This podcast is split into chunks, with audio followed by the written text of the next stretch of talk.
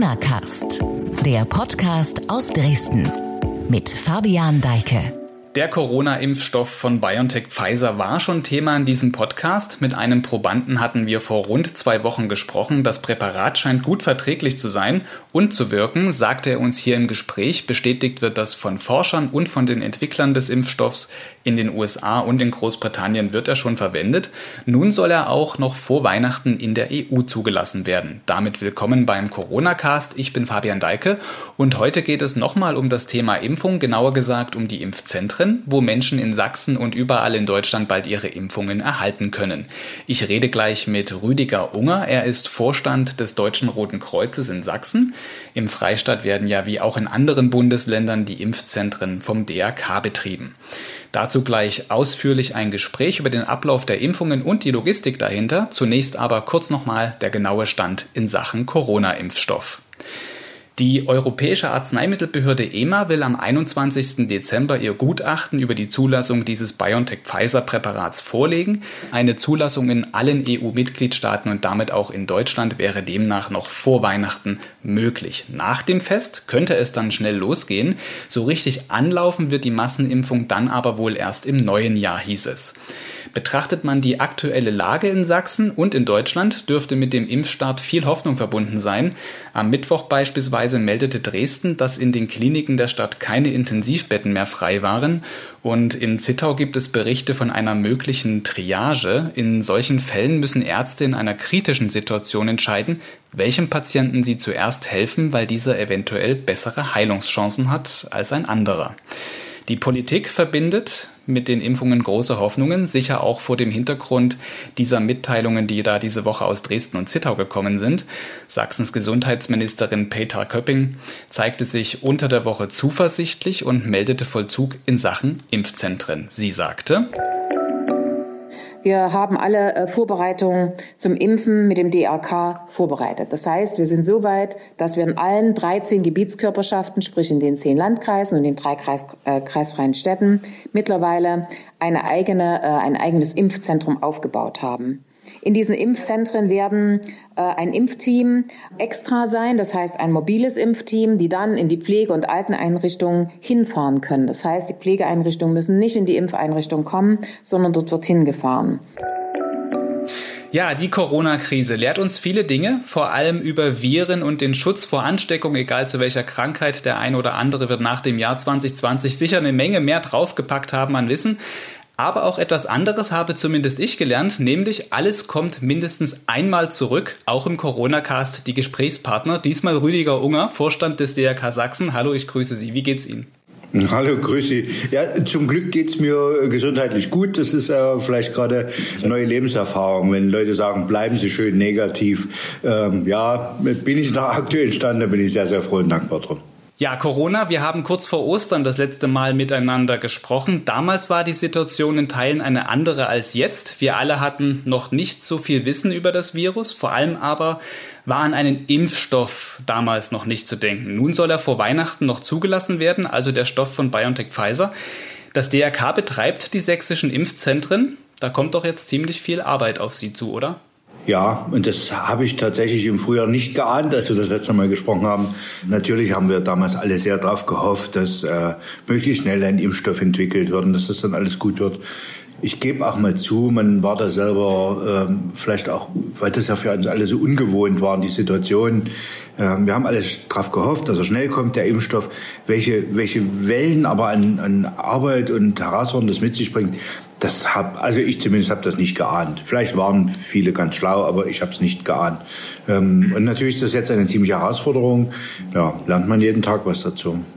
Die Impfzentren gibt es ja dann in Chemnitz, Dresden und Leipzig. Zusätzlich entstehen sie in allen Landkreisen in Sachsen. Zusammen sind es also am Ende 13. Können Sie uns mal einen Überblick geben, wie weit sind die Aufbauarbeiten fortgeschritten? Sind die Zentren jetzt startklar? Wie ist da der Stand? Der Aufbau ist ähm, in fast allen Zentren abgeschlossen.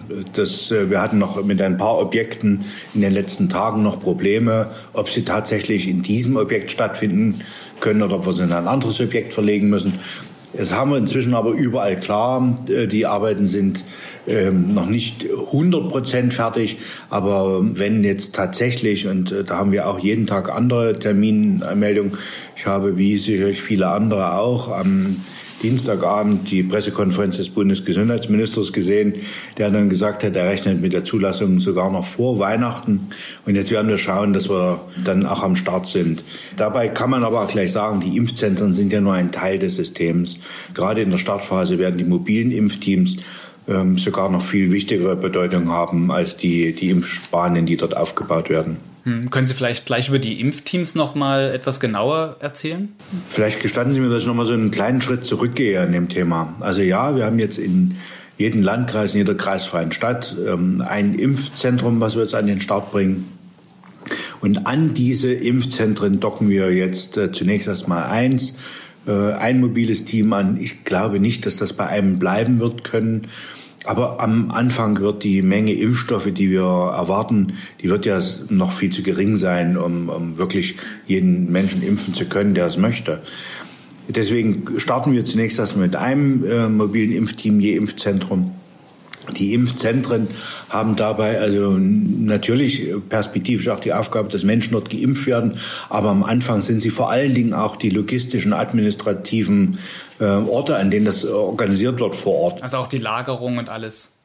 Ja, die Impfstoffe müssen ja noch in einen impffähigen Zustand versetzt werden. Sie müssen aufgeteilt werden auf die mobilen Teams und äh, man muss dann abgleichen. Am Anfang werden ja vor allen Dingen äh, auch äh, Pflegeheime vor allen Dingen anzufahren sein, um dort hochbetagte und besonders risikohafte Gruppen zu impfen. Und da sind die Impfzentren zunächst erstmal der logistische Mittelpunkt, um den das geht. Ich habe gestern die ein oder andere Kommentar da auf den, in den sozialen Medien gelesen, wo Leute geschimpft haben, ja, ein Impfzentrum für so einen großen Landkreis viel zu wenig, liegt genau am anderen Ende, wo ich wohne. Da gerate ich im Moment mal ein bisschen dazu, ja, erstmal schon ruhig bleiben.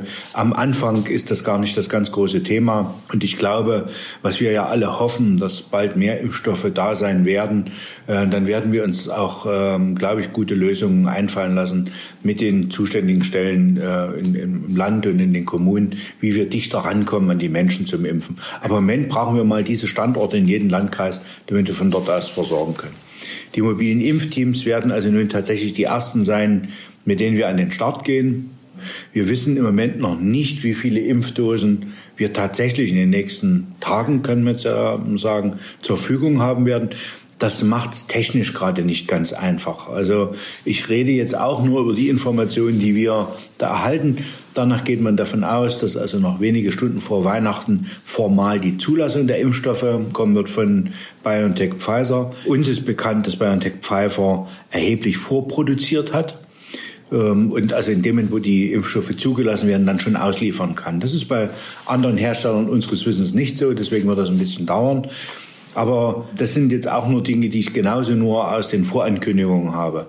Wenn dann also die Impfstoffe uns in den Tagen zur Verfügung stehen, dann bereiten wir jetzt vor, gemeinsam in den Landkreisen und Kommunen, dass dann vor allen Dingen ähm, in äh, in Intensivstationen, medizinisches Personal in Krankenhäusern und in den Pflegeheimen ähm, geimpft werden kann. Und selbst dafür wird die Menge an Impfstoff, die wir am Anfang haben, sicherlich nicht ausreichend sein. Auf der Pressekonferenz am Dienstag, wo die neuen Corona-Regeln in Sachsen verkündet worden sind, wo Sachsen sich dem Bund angeglichen hat, stellte Gesundheitsministerin Köpping in Aussicht wohl den 27. 28. Dezember, so grob, wo damit gerechnet wird, dass die ersten Impfdosen in Sachsen ankommen. Und da ist der Schlüssel wohl so, dass etwa 25.000 Dosen zunächst eintreffen. Das waren so die Zahlen, die sie genannt hatte. Äh, jetzt vor dem Hintergrund, was so Ihre Erwartungen sind, was denken Sie, wann es dann vielleicht mit einer flächendeckenden Impfung auch losgehen kann? Irgendeine Zahl, irgendein Datum ähm, erwarten ja so ein bisschen die Menschen jetzt. Das verstehe ich, das geht mir ja selber so. Äh, ähm, aber ich, ich kann keine qualifizierte, vernünftige Antwort geben. Was ich wirklich nicht möchte, ich möchte bei niemandem Hoffnung oder Befürchtungen wecken, wie lange er noch warten muss oder ab wann er denn damit rechnen dürfte. Die Impfzentren werden wir so haben, dass wir dann auch im Januar theoretisch technisch in der Lage wären zu impfen. Aber wenn ich jetzt einfach mal die, die Mengen sehe, was ich halt auch als Pressekonferenzen entnehme, rechne ich nicht in den, in den Januartagen damit, dass wir für die breite Gruppe der Bevölkerung, dass sich der Einzelne schon einen Impftermin holen kann. Ähm, wir haben ja neben den, neben den hochbetagten und chronisch kranken Menschen, die also nach dieser Empfehlung der Ethikkommission da voranstellen, das ist jetzt ein bisschen verkürzt, wie ich das erkläre, in Wirklichkeit ist es ein bisschen komplizierter. Dann haben wir das medizinische Personal, wir haben Rettungskräfte, die dann so stufenweise nachkommen.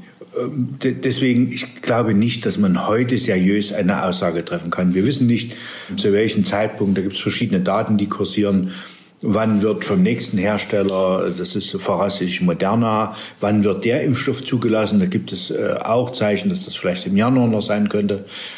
Ähm, wir wissen aber nicht, wie viel die Firma vorproduziert hat. Ähm, also bei BioNTech Pfizer wissen wir das, dass die sofort ausliefern, dem, wo sie die Zulassung haben. Bei Moderna wissen wir das nicht, wie das sein wird. Deswegen kann man keine vernünftige, seriöse Antwort machen.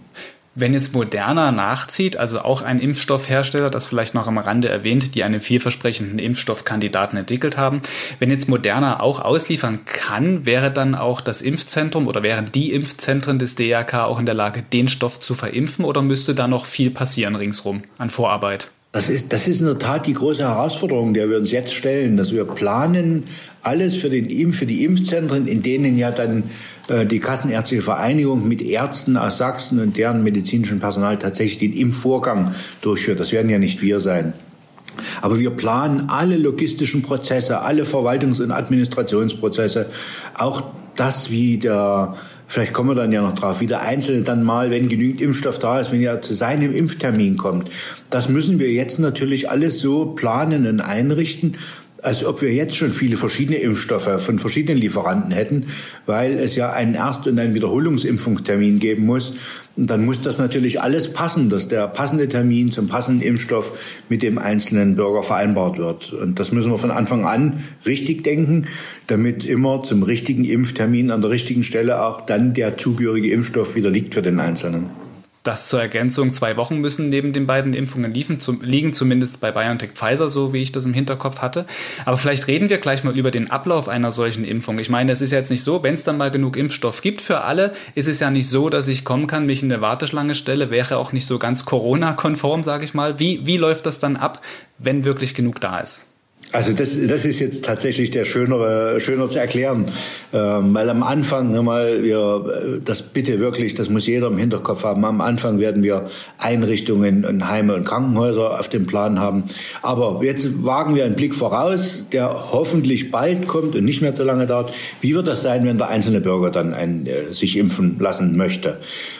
Nach äh, jetzigen Stand, und auch daran arbeiten wir mit, mit Partnern ganz, ganz intensiv, und das gehe ich davon aus, werden wir aber ähm, auch Anfang des Jahres alles fertig haben, kann man auf einer Homepage oder in einer App, für die man sich dann einloggt, da muss man dann ein paar Fragen beantworten ähm, und dann entscheidet man sich dann, in welchem Impfzentrum man geimpft werden möchte, was also für einen selber wohnortmäßig günstig liegt. Das ist vielleicht eine der Fragen, die in den letzten Tagen uns ganz, ganz viel gestellt wurde. Muss ich denn in das Impfzentrum fahren, was in meinem politischen Landkreis liegt? Und ist es so oder nicht? Nein, das muss man nicht.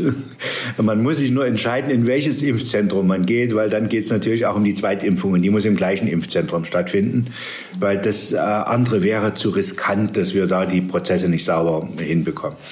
Also ich, das ist übrigens etwas, wo wir äh, sehr froh sind, dass wir mit der sächsischen Landesregierung, mit dem Sozialministerium und der Kassenärztlichen Vereinigung ein Verfahren gefunden haben, dass wir das so machen können. Da sind wir ziemlich stolz drauf weil wir wissen, dass das nicht überall in der Bundesrepublik ist. Also derjenige kann sich bei uns tatsächlich entscheiden, er muss sich halt für ein Impfzentrum entscheiden. Dann bucht er, das ist jetzt ein bisschen verkürzt, er bucht über diese Homepage, die App, ähm, einen Termin in diesem Impfzentrum. Da werden ihm dann Angebote unterbreitet. Also wann passt das? Muss seine persönlichen Daten hinterlegen. Das ist für uns auch technisch ein bisschen eine Herausforderung, weil wir natürlich ähm, auch schauen wollen, dass niemand sich zehn Impfdaten bucht, sondern eben halt wirklich nur er für sich selber das Impfdatum bucht. Wir werden gleich bei diesem Vorbuchungsvorgang wird auch gleich der zweite Impftermin mitvereinbart, weil wir ja sie, ähm, diese Zeitkette einhalten müssen. Ähm, wir werden mit der Zulassung des Impfstoffes endgültig wissen, wie viele Tage maximal zwischen diesen zwei Impfungen liegen dürfen. Ähm, wir haben so Vorinformationen, dass das so äh, um die drei Wochen sind. Äh, das muss man ziemlich genau einhalten. Und dann passt vielleicht genau der eine Tag nicht für den zweiten Impftermin. Also das muss auch alles funktionieren. Und dann müssen wir an dem Tag natürlich den Impfstoff auch da haben. Also derjenige bucht sich einen Termin. Äh, für diejenigen, das will ich auch gleich noch sagen, die das nicht über eine Homepage oder eine App machen können, wird es ein Callcenter geben. Dort kann man anrufen und dann ist quasi der Mitarbeiter am Callcenter, der macht das dann, was man sonst selber auf der Homepage macht, der wickelt das für einen ab, der fragt einen dann die Dinge ab, die man zunächst mal, die wir wissen müssen, um das passende Impfzentrum äh, zu empfehlen. Und dann bucht er ihn dort ein und er bekommt seinen Termin. Wir stellen für diejenigen, die sich auf der Homepage äh, anmelden, die bekommen dann auch sofort ihre Aufklärungsunterlagen sofort bereitgestellt zum Download. Die sind dann auf den konkreten Impfstoff auch bezogen. Was muss man dazu wissen? Worauf muss man sich vorbereiten an dem Tag? Er bekommt noch die Hinweise, dass er einen Personalausweis bringen, mitbringen muss, also ein Personaldokument, den Impfpass unbedingt und was uns, da bitten wir ganz, ganz inständig drum, jeder muss bitte seine Krankenversicherungskarte, also seine Chipkarte mitbringen, weil wir müssen natürlich ihn dann ja ähm, personell auch, er muss ja in seinem Impfpass, das muss ja eingepflegt werden. Und wenn wir das äh, manuell machen müssen, dann würde das sehr, sehr viel Zeit in Anspruch nehmen. Das würde den Prozess sehr verlangsamen. Ja, und dann findet die Impfung statt. Äh, vor der Impfung wird ein Arzt die Impffähigkeit, wie man das von jeder anderen Impfung im Leben auch kennt, wird ein Arzt schauen, ob derjenige gesundheitlich an dem Tag ist er zum Beispiel erkältet, ist das ein Ausschlusskriterium, das kann ich jetzt nicht sagen. Das wird der Arzt entscheiden. Sollte er nicht an dem Tag impffähig sein, weil er halt vielleicht erkältet ist oder irgendwas hat, äh, werden wir sofort vor Ort mit ihm einen, einen äh, neuen Impftermin vereinbaren. Aber ansonsten findet dann die Impfung statt. Dann bleibt man noch etwa 15 Minuten im Impfzentrum. Auch wie bei jeder anderen Impfung. Das ist kein Unterschied zwischen ähm, der Corona-Schutzimpfung und anderen, wo man schaut, hat er die Impfung gut vertragen. Und danach buchen wir ihn quasi wieder aus aus dem Besuch im Impfzentrum. Also ist es auch so, dass im Zweifel Notfallpersonal vor Ort ist und ähm, es ist zwar jetzt nicht kommuniziert über die einzelnen Studien, dass es da zu heftigen Nebenreaktionen der Impfung kommen kann, aber sollte es doch passieren, ist Notfallpersonal vor Ort. Natürlich, ähm, man, das kann man nie ausschließen. Und ähm, jeder, der, der schon mal geimpft wurde, weiß, es gibt Menschen, die vertragen eine Impfung dann nicht gut. Das muss gar nichts mit dem Impfstoff zu tun haben, sondern einfach, weil der Körper reagiert, wenn er, wenn er eine Impfung bekommt. Dafür gibt es übrigens standardisierte Ausrüstung auch. Die haben wir auch in den Impfzentren. Und es ist ja auch immer medizinisches Personal da, wenn jemand so eine, eine, eine Reaktion auf eine Impfung haben sollte, dass wir dann natürlich uns genau so verhalten, wie man das in der Arztpraxis sonst auch erlebt. Also es wird kein Unterschied sein. Beim Ablauf hatten wir gerade gesagt, dass man sich eines der Impfzentren aussucht, in dem man dann geimpft wird. Ich habe mal noch eine Frage eher so aus dem praktischen Leben. Wenn jemand zur Risikogruppe zählt, etwa weil er eine Vorerkrankung hat und damit auf dieser Prioritätenliste, die Sie eingangs schon mal erwähnt hatten, ja eher weiter oben steht, was passiert dann mit dem Lebenspartner, der vielleicht nicht so weit oben auf dieser Prioritätenliste steht und diese Person muss dann vielleicht mit dem Auto in ein Impfzentrum fahren, ist dann eine Stunde unterwegs, kann der, der Lebenspartner gleich mitkommen und einen Termin bekommen oder muss der dann nochmal extra anfahren, wenn er dann dran ist? Ähm, das ist eine Frage, die uns auch gerade sehr heftig beschäftigt. Ich habe noch keine verbindliche Antwort darauf, weil das auch etwas ist, was wir nicht als Deutsches Rotes Kreuz entscheiden, sondern da halten wir uns an das, was die Ethikkommission und die Impfkommissionen äh, uns vorgeben. Ich gehe aber davon aus, dass alle ein hohes Interesse daran haben, dass wir das pragmatisch und für den Bürger praktisch lösen. Ich will es nochmal sagen, diese Entscheidung, die wir in Sachsen getroffen haben, dass man sich ein Impfzentrum raussuchen kann, das, es wäre natürlich für die Verwaltung und für uns alle organisatorisch viel, viel einfacher gewesen zu sagen, nein, man hat das eine Impfzentrum, das gehört zu seinem Landkreis oder zu seiner Stadt und da muss man hingehen. Wir haben gesagt, nein, wir wollen das für den Bürger so machen, dass es passt. Und wir wissen ja auch, wir haben Bürger, denen, denen wird es wahrscheinlich aus gesundheitlichen oder welchen Gründen auch immer gar nicht möglich sein, selber ins Impfzentrum kommen zu können.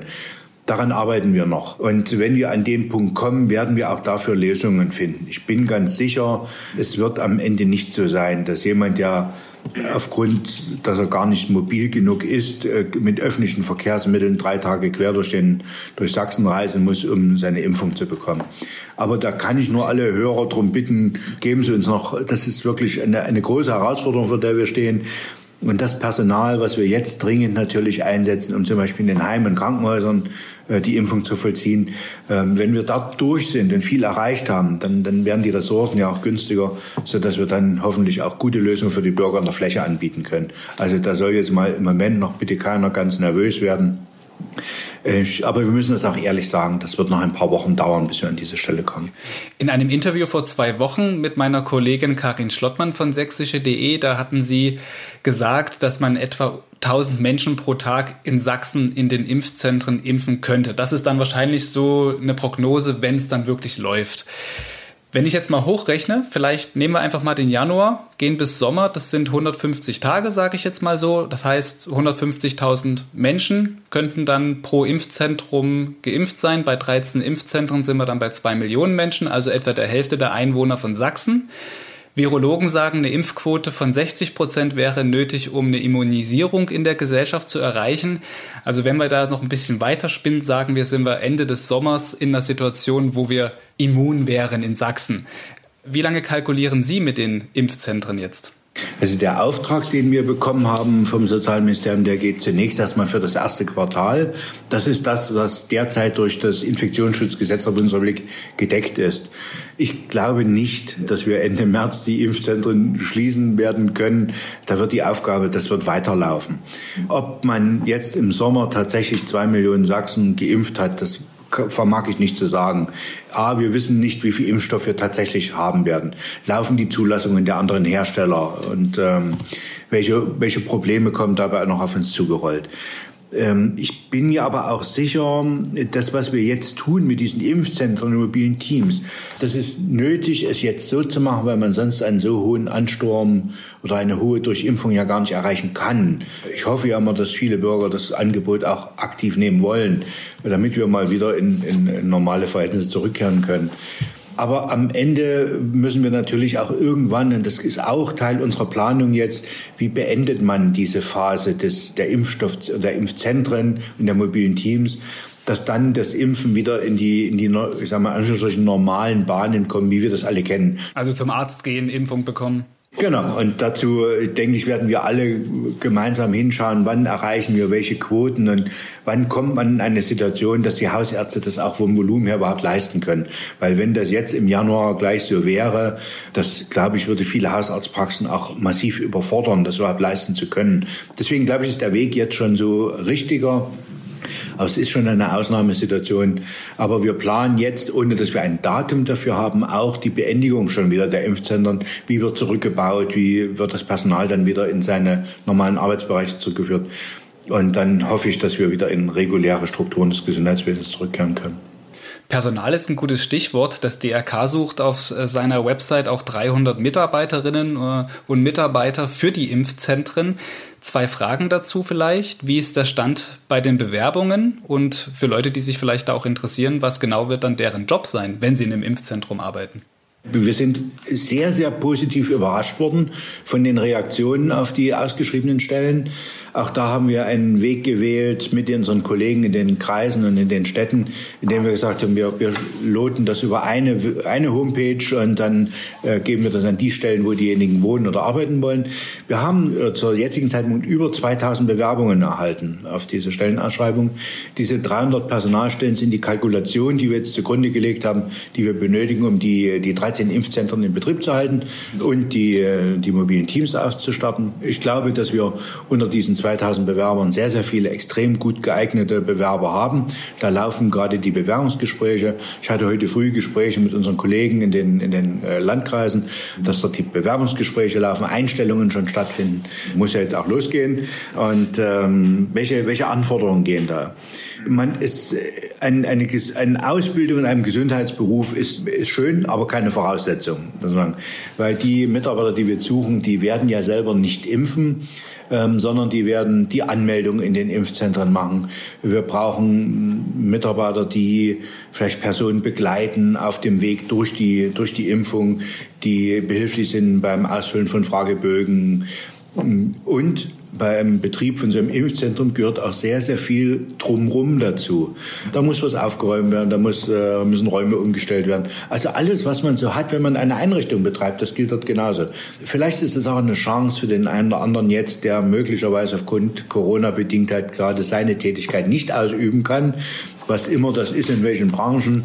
Ich glaube, Menschen, die vor allen Dingen eine hohe soziale Kompetenz haben, die bereit sind, sich mit anderen Menschen ähm, helfen zu engagieren, die auch bereit sind, natürlich an dem Tag unter einer Schutzmaske zu arbeiten, weil das gilt im Impfzentrum genauso, die bereit sind, sich an hygienische, sehr strenge Regeln zu halten und die viel Engagement mitbringen. Das ist, äh, sind am Ende die, die wir dort brauchen. Und die Jobs sind dann befristet bis Ende der Impfzentren sozusagen? Das ist ja, so machen wir das Arbeitsrecht als eine Projektbefristung, natürlich. Ähm, und äh, Leute, die aber vielleicht auch aus medizinischen oder sozialen Berufen kommen, und da können wir dann ja auch gerne schauen. Ich denke, wie alle sozial engagierten Bereiche, auch im Roten Kreuz, suchen wir in vielen Aufgabenfeldern ja ständig Personal. Und wenn da der eine oder andere vielleicht den Weg zu uns findet, wäre das vielleicht auch gleich noch eine schöne Chance, vielleicht ganz neue berufliche Perspektiven zu finden für sich selber. Und ähm, ich denke, da können wir vielleicht auch an anderer Stelle dann auch mit Qualifizierung berufsbegleitend weiterhelfen. Mal noch ein anderes Thema der Impfung, auch dieser Entwicklung der Impfstoffe und überhaupt dieser gesamten Corona-Thematik sind ja auch manche Leute nicht so wohlgesonnen. Seit Dienstag sind die Standorte der Impfzentren öffentlich bekannt. Man hat damit mit Absicht auch irgendwie lange gewartet, aus Sicherheitsgründen und Furcht auch, dass Impfgegner oder irgendwer, der meint, er müsse da was dagegen tun, die Impfzentren beschädigt oder angreift. Wie angespannt ist denn wirklich tatsächlich die Sicherheitslage und wie werden die Objekte nun geschützt? Wir waren zögerlich, die Anschriften der Objekte bekannt zu geben. Ähm, das hat aber nicht nur Sicherheitsgründe gehabt, das wollen wir auch sagen. Ich denke, jeder von uns weiß, wenn man ein, ein, ein, eine Mietsache oder ein Objekt mieten will, eine Wohnung, eine Garage oder was auch immer, dann verhandelt man ja auch mit dem Vermieter über den Mietvertrag. Und wenn man dann schon in der ganzen Bekanntschaft bekannt gibt und der potenzielle Vermieter möglicherweise schon weiß, dass man schon die Adresse überall bekannt gibt, dann, dann kann man schlechter über bestimmte Bedingungen sprechen. Also auch deswegen wollten wir erst, wenn wir mit den Vermietern uns klar sind, äh, wollten wir das auch sagen, wo das ist. Das in manchen Regionen ist das einfach, in manchen Regionen war es auch schwerer, ein geeignetes Objekt zu finden. So, Sicherheitslage. Ja, wir sind, das ist so, das ist äh, typische Rotkreuzwelt. Wir sind sehr vorsichtig. Wir wollen unangenehmen Dingen aus dem Wege gehen. Das passt immer schlecht in Rotkreuz-Gedankenwelten, äh, so etwas. Äh, wir haben keine konkreten Hinweise vorliegen, dass jemand äh, unsere Objekte angreifen würde wollen. Aber natürlich sind wir, sind wir vorsichtig und wir leben ja auch alle nicht im luftleeren Raum. Wir wissen, dass es ähm, auch Menschen gibt, die dem sehr, sehr skeptisch gegenüberstehen. Das haben wir auch zu respektieren. Ich hoffe, dass die Menschen respektieren, was Rotes Kreuz macht, äh, nämlich Menschen, die äh, das eben für sich auch in Anspruch nehmen wollen, gute Bedingungen bieten zu wollen. Unter Behelfsbedingungen es sind eben halt ja auch Behelfsobjekte. Wir befinden uns, also alle Objekte sind durch ähm, Wachschutzfirmen jetzt auch begleitet, auch 24 Stunden. Und wir haben auch ähm, enge Abstimmungen mit der sächsischen Polizei, dass diese Objekte zusätzlich natürlich in, in Bestreifung und Bewachung und in Sicherheitskonzepte aufgenommen werden. Das heißt aber nicht nur gegen, gegen Angriffe von draußen. Da geht es auch um Brandschutz und dass die Treppenaufgänge, sofern es welche gibt, dass die Türen alle, dass sich niemand den Finger einklemmt und alles, was dazugehört zu einer solchen Einrichtung. Das läuft alles. Ich wünsche mir sehr, dass ähm, wir das hoffentlich, und ich zähle da sehr drauf, dass die, die übergroße Mehrzahl der Menschen uns mit Respekt in der Arbeit begegnet und das als ein, als ein gutes Angebot sieht. Und ähm, wir das dann auch hoffentlich ohne Probleme alles gut über die Bühne bringen in den nächsten Wochen und Monaten. Jetzt mal noch zum DRK eine Frage insgesamt, jetzt unabhängig von den Impfzentren. Das DRK ist im Rettungsdienst unterwegs, Blutspendedienst, Kitas, Pflegeeinrichtungen in Krankenhäusern, nur mal ein paar Bereiche zu nennen.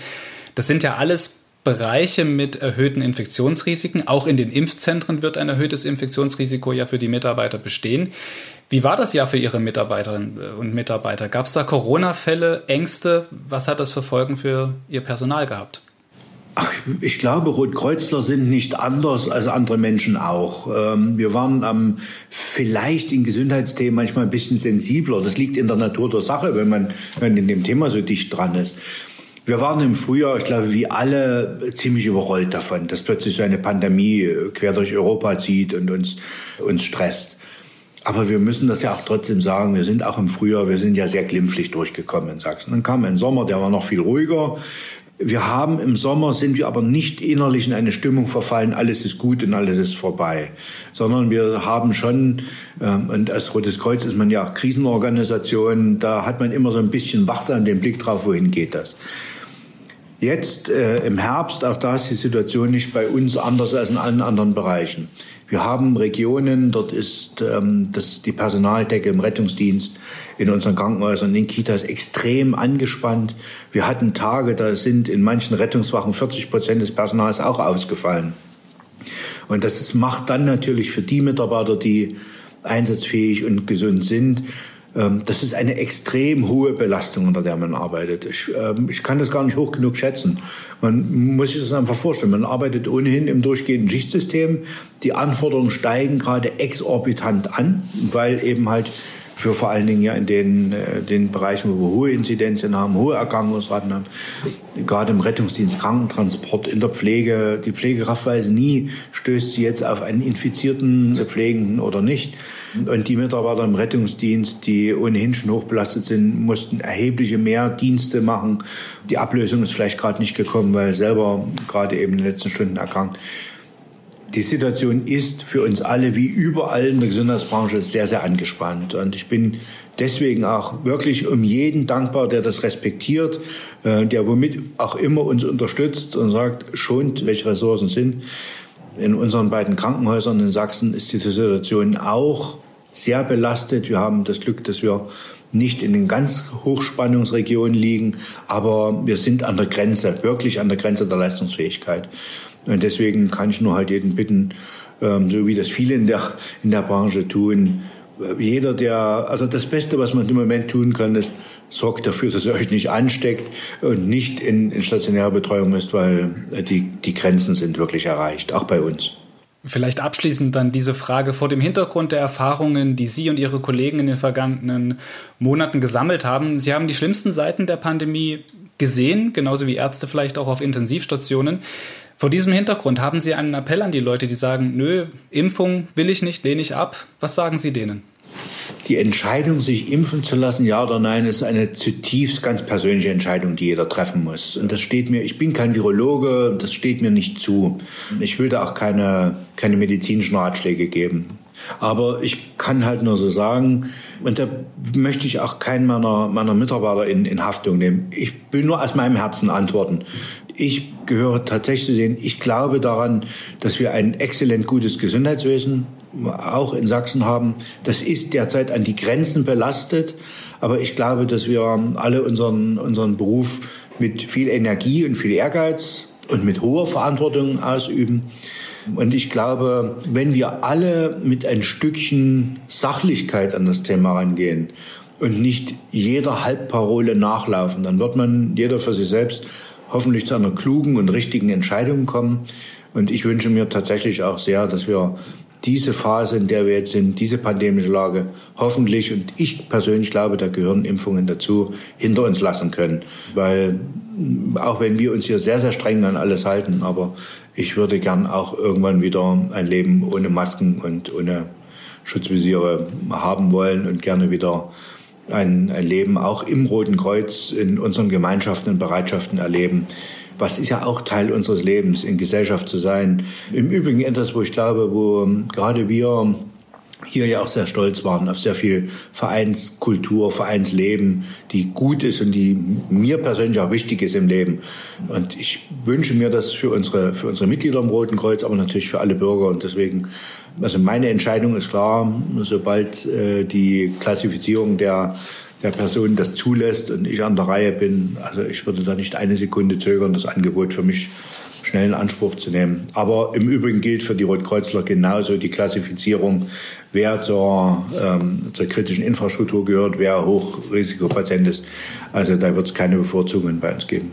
Rüdiger Unger, vielen Dank für Ihre Zeit hier im Corona-Cast, dass Sie sich nochmal die Zeit genommen haben, mit mir gesprochen haben über den Ablauf in den Impfzentren. Ich wünsche auf jeden Fall, dass das irgendwie alles so hinhaut, wie Sie das planen. Das wünschen wir uns gemeinsam. Und ähm, danke, dass Sie sich Zeit genommen haben. Und ich äh, wünsche mir sehr, dass wir in Sachsen wie überall das gut in den nächsten Wochen und Monaten durchstehen und manchmal auch die nötige Geduld mitbringen. Gerade jetzt, wie immer, wenn es nach hinten raus sagt, jetzt muss es aber schnell gelöst werden. Äh, auch in der Phase brauchen wir noch ein bisschen Geduld und äh, Verständnis füreinander. So, damit ist diese Folge Corona Cast zu Ende. Weiterführende Informationen zu den Impfzentren finden Sie auf sächsische.de. Empfehlen kann ich Ihnen bei Interesse zum Thema auch wirklich nochmal die Podcast-Folge mit dem Probanden Joe, der uns ja von seinen Erfahrungen aus der Impfstudie von BioNTech Pfizer erzählt hat. Auch dafür werde ich einen entsprechenden Link in die Beschreibung dieser Episode stellen. Im nächsten Corona Cast spreche ich mit Jörg Kubiesa, dem Präsidenten der Polizeidirektion Dresden. Thema werden die Kontrollen Kontrollen der aktuellen Corona-Maßnahmen sein. Bis dahin, tschüss.